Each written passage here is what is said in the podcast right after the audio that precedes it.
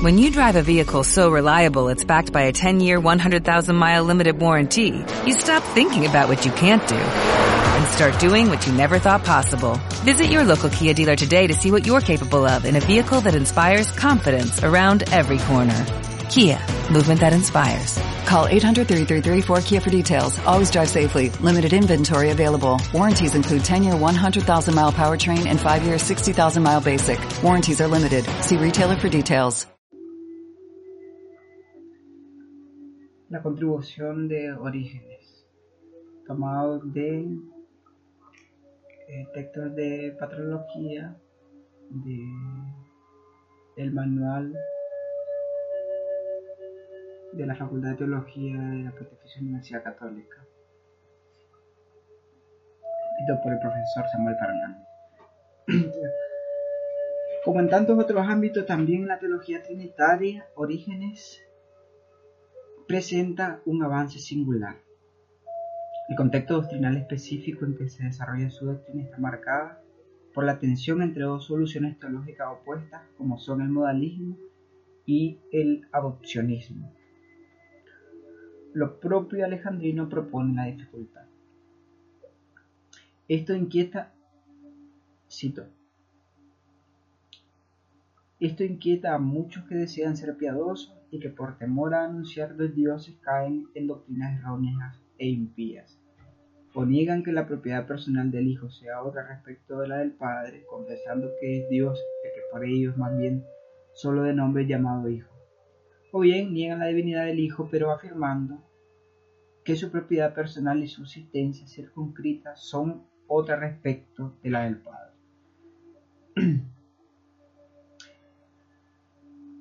El mismo problema está formulado en el comentario de Tito.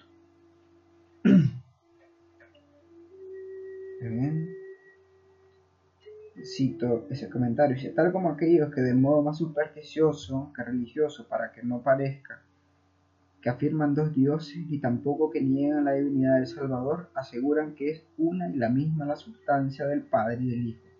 Es decir, aceptan dos nombres de acuerdo a la diversidad de las causas pero subsiste una hipóstasis, es decir, una persona subsistente en dos nombres, lo que los latinos llaman atripacianos. El comentario a Tito en apología de origen. Bueno, en ambos textos se encuentra planteada la misma dificultad ¿Qué afirmar de la divinidad de Cristo para no dañar el monoteísmo. Una solución es negar la divinidad del Salvador, la otra consiste en negarle su subsistencia personal, comprendiendo a Cristo como una potencia impersonal y divina del Dios único, es decir, negar la distinción personal. Orígenes que rechaza ambas soluciones, junto con afirmar la divinidad de Cristo, busca asegurar la distinción personal y real entre el Padre y el Hijo y la unidad de ambos para mantener el monoteísmo. El desafío de la teología es, en palabras de origen, mostrar de acuerdo a que el Padre y el Hijo son dos y de acuerdo a que los dos son un solo Dios. En el diálogo de Heráclides. Número 2. Para ello es necesario unir donde se debe y al contrario separar donde compete. Algunas Metáforas utilizadas por Orígenes para describir la relación entre el Padre y el Hijo permiten aproximarse al modo como el doctor alejandrino comprende la unidad de distinción en Dios. La metáfora de la unidad de distinción en Dios. Un camino para estudiar la doctrina trinitaria de Orígenes son las metáforas que desarrolla para explicar la relación entre el Padre y el Hijo y el Espíritu Santo. La crisis monarquiana, en pleno desarrollo en el siglo III, lleva a los autores de esta época a reflexionar mucho más acerca de la relación entre el Padre y el Hijo. Así, en este periodo, el Espíritu Santo tiene poco espacio en la, en la reflexión, si bien está muy presente en la vida de la Iglesia. Un paréntesis. ¿Qué se, se enfatiza con estas metáforas? Primero, la dependencia. Es propio del Hijo depender del Padre, en continuidad con San Juan. Segundo, la correlación. Dios es Padre e Hijo. Eternamente no hay uno primero y otro después. Tercero, la eternidad. Cuarto, el papel del Padre en la unidad. Él es la fuente. Eh, y el esquema o su esquema de la unidad en Dios. El Padre está primero y, luego como jerarquía descendente está el, Hijo y el Espíritu Santo. Una unidad dinámica viva siguiendo el Nuevo Testamento. La unidad en orígenes está en el Padre, no como en San Agustín u otros. Cerramos paréntesis. De las múltiples imágenes presentes en la obra de Orígenes, tres resultan especialmente útiles para el presente propósito. La imagen del Hijo generado por sus padres, la metáfora del resplandor que proviene de la luz y la de la voluntad que procede de la mente. La primera y la segunda están sugeridas de modo explícito por la escritura, mientras la última no tiene una fuente bíblica inmediata. La metáfora del hombre y su hijo. La imagen más evidente para comprender la relación entre el padre y el hijo es la de la generación humana sugerida por múltiples textos bíblicos y por los mismos nombres de padre e hijo. Orígenes presenta la existencia del Hijo y la paternidad de Dios como datos recibidos de la fe cristiana y por ello datos incuestionables que naturalmente deben ser profundizados. En De Principi, parágrafo 3, libro 1, distingue aquellos elementos que los apóstoles manifestissime tradiderum de que aquellos quedaron para la investigación de los materiales de la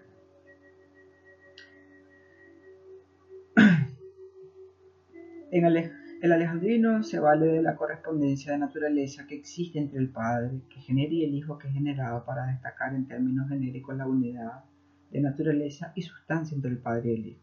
El carácter correlativo y por lo tanto simultáneo y necesario en los términos Padre e Hijo es utilizado por Orígenes para probar la perfecta coeternidad del Padre y del Hijo. No puede haber un Padre si no hay un Hijo.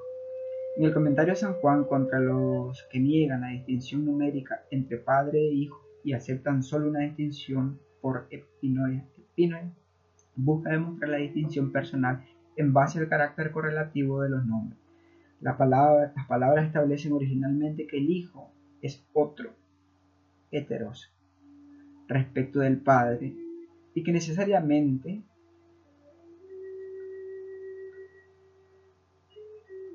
el hijo es hijo de un padre y que el padre es padre de un hijo. En el diálogo con Heráclides, Orígenes utiliza el mismo argumento. Afirma que los monarquianos anulan al hijo que proviene del padre y por fuerza anulan también al padre. Pues ipso facto, quitándole el hijo, le quitan a Dios ser padre. Esta reflexión sobre el carácter correlativo de los nombres padre e hijo es el preludio de la doctrina de las relaciones necesarias, no accidentales. El carácter correlativo del Padre e Hijo permiten afirmar en discontinuidad con la tradición teológica anterior la unidad, eternidad del Hijo. Por eso sabemos que Dios es siempre Padre de su Hijo unigénito, el cual nació de Él y tomó de Él aquello que Él es.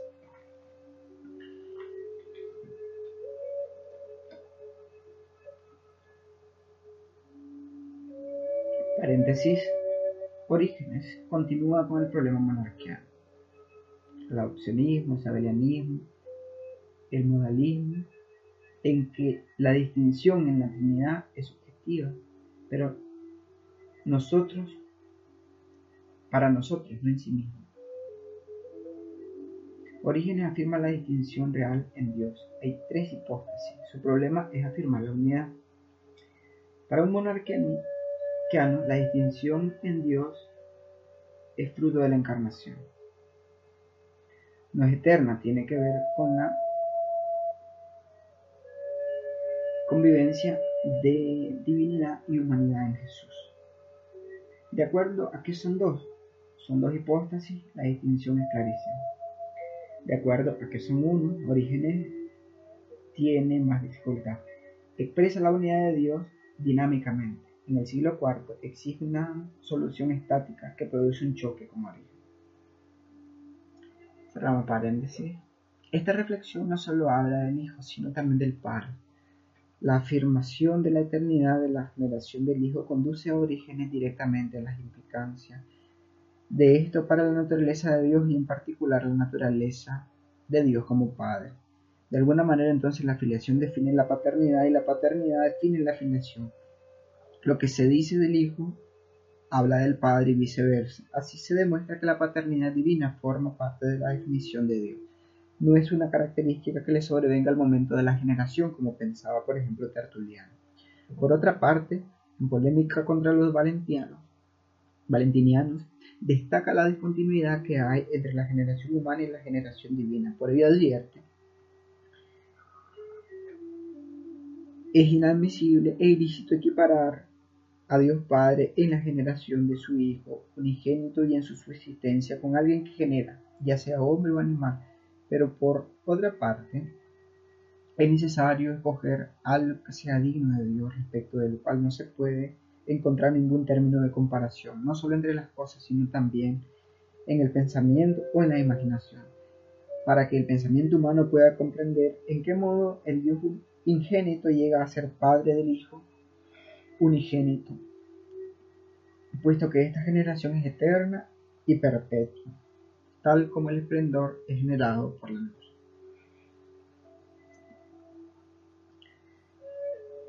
El texto contiene una severa tensión, casi una contradicción, pues por una parte destaca la insuficiencia del lenguaje humano para hablar de Dios, y por otra declara la necesidad de escoger algo digno de Dios para que el pensamiento humano pueda comprender la generación del lobo. Si bien acota que no hay término de comparación entre la realidad divina y la realidad humana. Orígenes se siente incómodo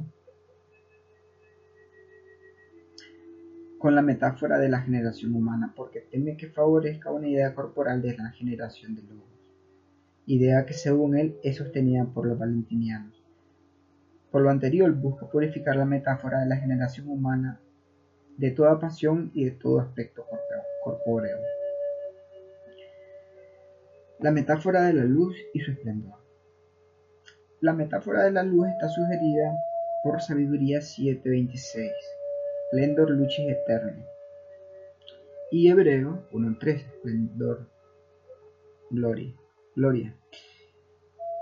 Y tiene una larga historia que se remonta a los apologistas que, recorre y que recorre la polémica monarquiana.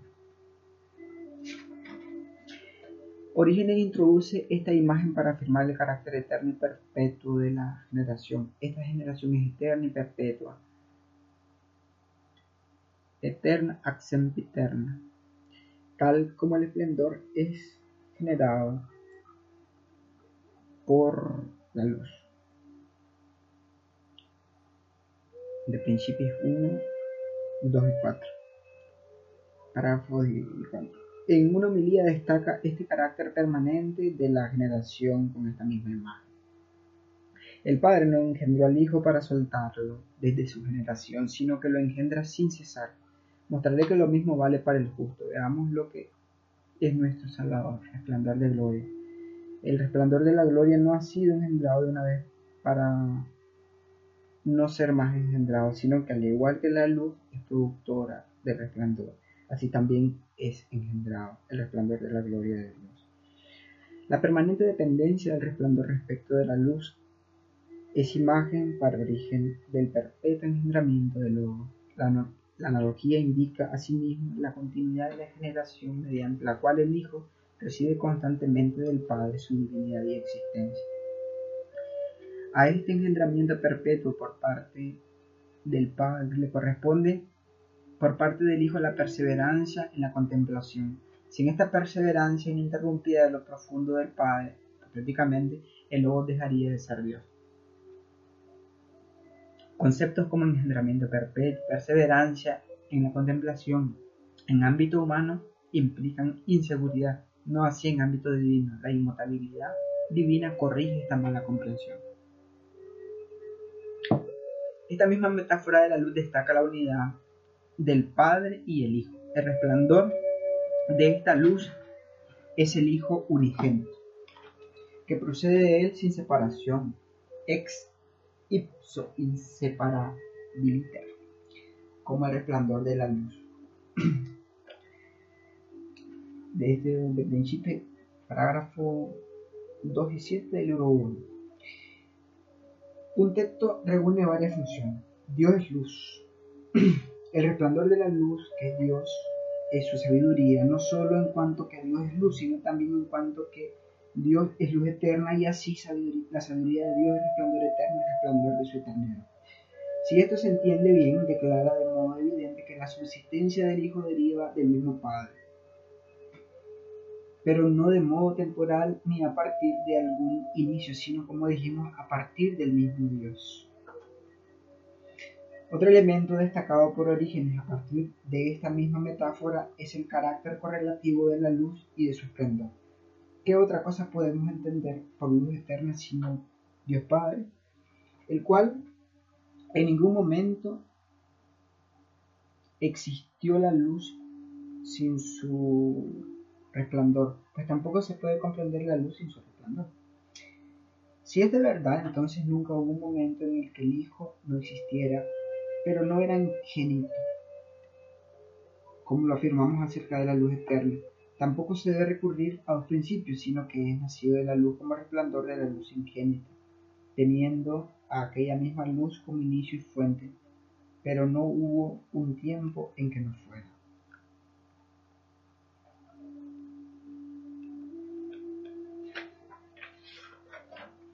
La relación entre luz y resplandor goza del mismo carácter correlativo Padre e Hijo, lo que se refleja en la construcción de frases paralelas a aquellas refletidas en la materia, del Padre y el Hijo. La expresión no se puede comprender a la luz sin su resplandor. Equivale a que no puede haber un Padre si no hay un Hijo. Por otro lado, no es necesario recurrir a otro principio. El Hijo deriva exclusivamente del Padre como de su origen y su fuente.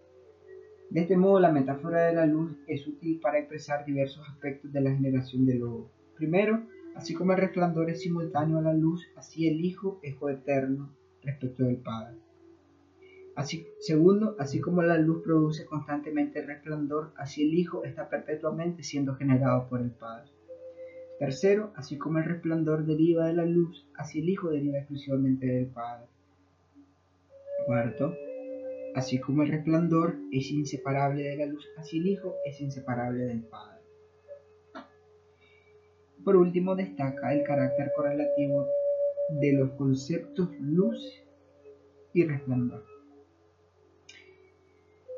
También en este caso Orígenes es consciente de la precariedad de la comparación por una parte es cuidadoso en advertir en qué sentido es válida cada una de las comparaciones que él introduce. Por otra parte afirma que esta luz nada tiene en común con la luz de este sol.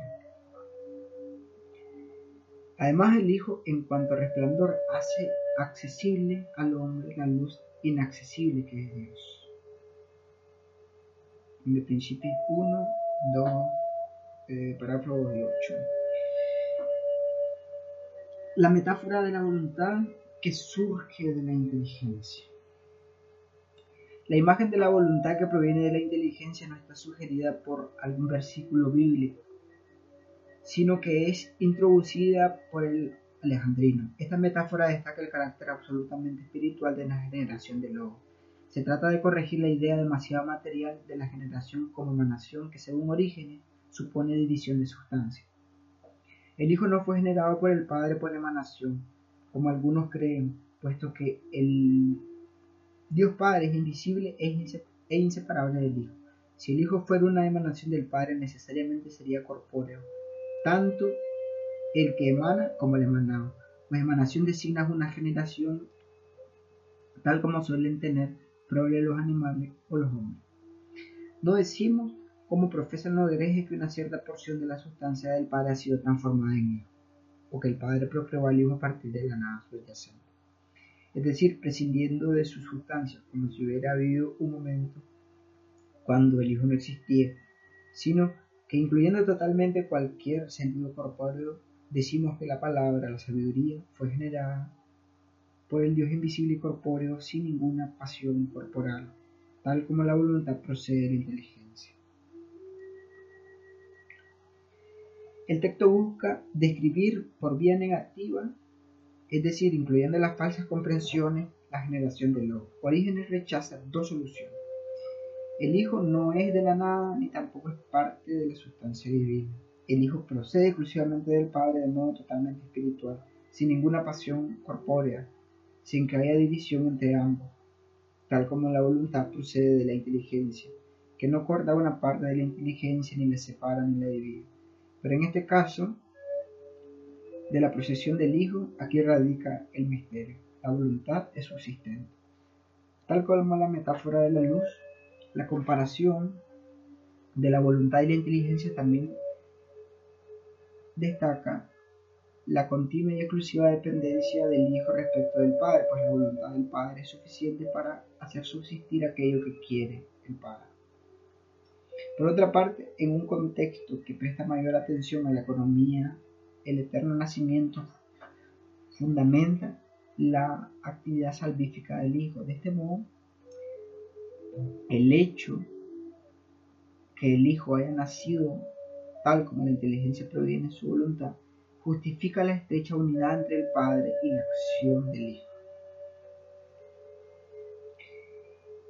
El recorrido por estas metáforas permite entrar en el modo como Orígenes comprende la distinción y unidad en Dios. Según se afirma en el, principio, en el Principis, es necesario explicar por qué causa, con qué valor y con qué sentido se le atribuye a cada uno de los nombres, cada uno de los nombres al Hijo. En el libro 1, parágrafo 2 y 13. Según esta norma, hay que discernir cuál es el aporte de cada metáfora, porque cada una de las metáforas estudiadas aporta solo algunos aspectos determinados. La, metáfora de la paternidad indica la distinción real y a la vez la unidad de naturaleza que se da entre el Padre y el Hijo. La metáfora de la luz y su resplandor y de la inteligencia y la voluntad señala la índole índole totalmente espiritual de la generación, excluyendo todo lo corpóreo. El carácter correlativo de los nombres Padre, Hijo y Luz, Resplandor expresan la relación necesaria y la coeternidad absoluta del Padre y el Hijo. Tal como la luz y la inteligencia por sí mismas generan el resplandor y la voluntad, así el Hijo deriva exclusivamente del Padre, no interviene en otro principio. Asimismo, esta metáfora expresa la inseparabilidad, del Padre y el Hijo, que excluye cualquier división en la divinidad. Finalmente, la permanente dependencia del resplandor respecto de la luz indica el carácter perpetuo de la generación. Con estos elementos iluminados por los textos originales, es posible ensayar una presentación más sistemática. La real distinción entre el Padre, el Hijo y el Espíritu Santo. La polémica contra los monarquianos. En ella Orígenes insiste en la distinción real de las personas a las que normalmente llama hipóstasis. Afirma que según la hipóstasis, el Padre y el Hijo son dos realidades, dos objetos pragmata. Es decir, la distinción es objetiva y no solo de nombre o de noción subjetiva. Orígenes parece ser el primer teólogo en usar el término hipótesis en, en ámbito trinitario, con el sentido de que será asumido en la posterior teología de los concilios. De este modo reaccionan reacciona contra los que confunden la noción del Padre y el Hijo y conceden que por hipóstasis el Padre y el Hijo son uno. En la misma línea, rechaza la interpretación modalista que afirma que el logos es palabra insubsistente, que consiste en el acto de pronunciar y que desaparece junto con la sílaba.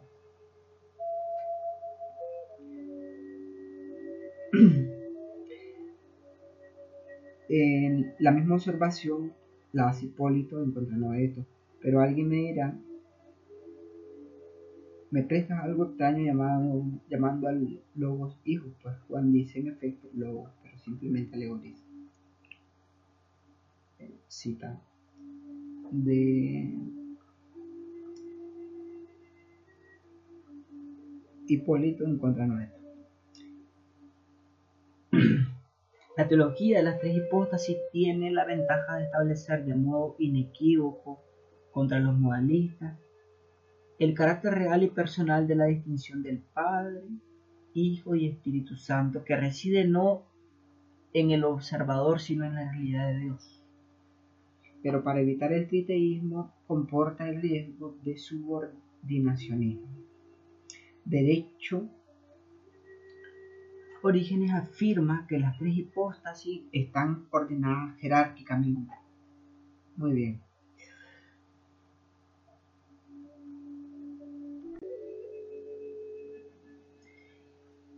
Cito el comentario de Juan. En cuanto a nosotros persuadidos como estamos de que existen tres hipóstasis, el Padre, el Hijo y el Espíritu Santo, y que creemos que ninguna de ellas, a excepción del Padre, sea ingenerada, Pensamos que el Espíritu Santo tiene una posición preeminente sobre todo, lo que ha sido hecho mediante logos y en el orden es el primero de los seres derivados del Padre por medio de Cristo. Junto a este esquema jerárquico vertical que indudablemente es dominante en la teología de orígenes, se encuentra otro de procedencia judeo-cristiana que presenta al Hijo y al Espíritu Santo al mismo nivel bajo el Padre. Los dos serafines de Isaías 6.2 en este esquema llamado triangular representa al Hijo y al Espíritu Santo. Profesa Orígenes un subordinacionismo incompatible con el futuro dogma de Nicea. Este problema ha suscitado desacuerdo entre los estudiosos porque en la misma obra de Orígenes se encuentran motivos para responder en ambos sentidos. Una respuesta se puede ensayar articulando dos ideas claramente afirmadas por el alejandrino. Por una parte, el orden jerárquico de las personas divinas, de algún modo declara la superioridad del Padre sobre el Hijo y la inferioridad del Espíritu Santo respecto de ambos, y por otra parte la distinción neta que afirma orígenes entre las tres personas divinas y las realidades creadas, otorgando al Hijo y al Espíritu Características como la posición del bien, la, incorporalidad o la inmutabilidad de modo no accidental. Así, aún reconociendo la distinción real en la jerarquía de las personas al interior de la Trinidad, se mantiene una neta distinción sin posibles ambigüedades entre el Hijo, el Dios Trino y la creación. En este esquema se puede afirmar una real subordinación del Hijo y del Espíritu respecto del Padre, sin comprometer la divinidad del Hijo y del Espíritu mientras las criaturas son creadas de la nada. El Hijo proviene del Padre. Este, este tipo de subordinación bien comprendido nada tiene que ver con el arianismo, que declara criatura al Hijo. El Hijo es siempre generado, comentario mío, siempre generado y procede eternamente de, Dios. Y de esa eterna generación eh, también es fruto del Espíritu Santo.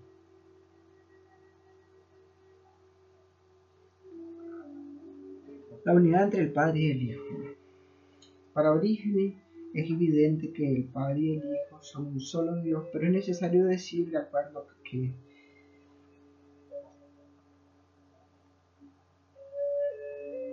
Katati, los dos son un solo Dios. La reacción de Orígenes contra Celso, que acusa a los cristianos de dar culto a otro fuera del único Dios, permite ver en qué modo concibe la unidad de Dios Primero justifica la unidad en base a algunos textos de San Juan.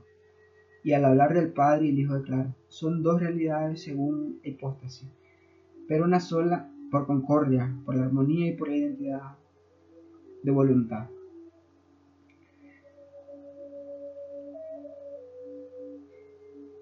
De suerte que quien ha contemplado al Hijo y que es resplandor de la gloria e impronta de la hipóstasis de Dios, ha contemplado en él, que es imagen de Dios, a Dios. A primera vista, la unidad no aparecería bien enunciada, pero de hecho concordia, armonía e identidad de voluntad son expresiones dinámicas de una unidad profunda. Orígenes en contra de una visión materialista de Dios corriente entre los cristianos de aquella época para evitar recurrir a la unidad de física y de Usía para que no se entendiera que un mismo sustrato material se divide en tres partes. Pero otros textos expresan la comunión sustancial y una unión de naturaleza entre el Padre y el Hijo. La relevancia de la reflexión acerca de las relaciones. La tradición filosófica acerca de la noción de relación marcada por Aristóteles aporta el central argumento basado en el carácter correlativo de los términos padre e hijo. Este argumento ya está presente en Clemente de Alejandría y Orígenes lo realiza para probar el carácter eterno de la generación del Hijo. Si la paternidad de Dios es eterna, entonces el Hijo es eterno. Por eso sabemos, cito de Principios 1, párrafo 2, 2, por eso sabemos que Dios es siempre Padre de su Hijo unigénito, el cual nació de Él y tomó de Él aquello que Él es, pero sin ningún inicio, ni siquiera aquel que se pudiese distinguir por alguna discontinuidad de los tiempos, ni siquiera aquel inicio que la solamente suele distinguir dentro de sí misma e intuir por medio, por así decirlo, del pensamiento y del intelecto desnudos. Hemos de creer, pues, que la sabiduría fue engendrada fuera de todo inicio que se pudiese o decir o pensar. La estricta eternidad de la generación del Hijo es una novedad en la teología cristiana. Mientras los valentinianos, los apologistas, Hipólito y Tertuliano concebían ciertas etapas anteriores a la generación de lobos, Orígenes afirma que nunca hubo un tiempo en que Dios no fuera Padre y en que no existiera el Hijo, pues necesariamente el Hijo es hijo de un Padre y que el Padre es Padre de un Hijo. Este argumento será utilizado en la tradición alejandrina, Dionisio, Alejandro y Atanasio. la unidad y distinción de las operaciones en Dios. La unidad y distinción en Dios tiene su expresión en las operaciones divinas. Orígenes distingue las operaciones personales en la divinidad. Será necesario que describamos la operación específica del Espíritu Santo. La operación específica del Padre y del Hijo. La distinción entre las operaciones se expresa mediante las preposiciones. El Padre es el origen de toda la creación y la causa principal de las acciones. El Hijo es el ministro de la creación o causa instrumental, y esto se realiza en el Espíritu Santo que otorga la perfección a las obras. La unidad de Dios se expresa también en sus operaciones. En el de principios afirma, no hay división en la Trinidad, sino que lo que he llamado don del Espíritu es administrado por el Hijo y realizado por el Padre. Y en la oración se debe guardar la misma economía. Iniciar la oración con la doxología a Dios por Cristo en el Espíritu Santo. Y terminar con una doxología a Dios por Cristo en el Espíritu Santo. La insistencia en la simultaneidad del resplandor respecto de la luz en el carácter correlativo de los términos Padre e Hijo, en la inmaterialidad de las generaciones como la voluntad procede de la inteligencia, permiten que orígenes de un significado significativo paso en la historia del dogma trinitario a establecer de modo inequívoco la absoluta eternidad de la generación de logos. Así queda claro no solo porque el unigénito ha existido desde siempre, sino también que Dios desde siempre es Padre. Finalmente, las metáforas de la, generación, particularmente la de la voluntad, que surge de inteligencia y la de resplandor proviene de la luz, muestran que en la reflexión originiana acerca de Dios, más allá de las dificultades del lenguaje técnico, la comprensión de la unidad de las hipóstasis divinas es mucho más profunda de lo que suelen señalar los manuales. De hecho, en la comparación de la voluntad que procede de la inteligencia se puede ver una anticipación de la reflexión agustiniana sobre la así llamada Trinidad psicológica.